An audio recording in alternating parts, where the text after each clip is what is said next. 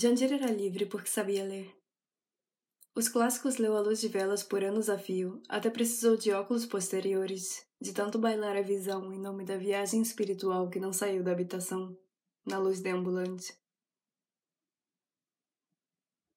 Quando ando de metro só vejo caras succionadas por telemóveis, mas vez ou outra avisto alma errante com a cara metida num livro, num cheiro de livro. Quando vejo quem anda e lê ao mesmo tempo, lembro dela.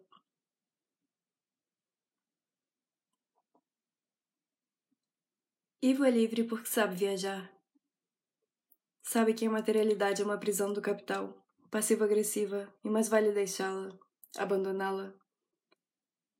Leva só o que cabe numa mochila pequena e já vês, a vida vai levar-te a ti.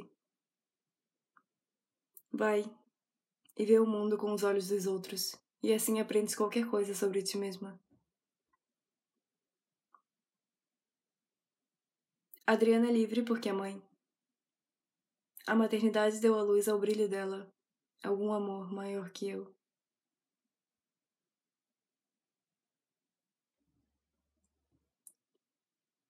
João é livre porque já não vive entre muros cercados. Cumpriu a pena por viajar substâncias. Sentiu o peso e levou a culpa, mas deixou ela ficar quando atravessou os muros altos para mirar o horizonte e nunca mais voltar.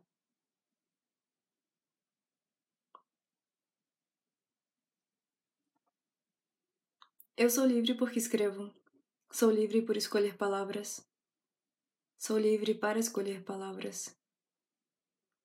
Vivo no universo da majestosa língua ancestral e escolho essa e não aquela palavra para esta mesma frase e desejo afinal alcançar o inimaginável da minha imaginação na tua.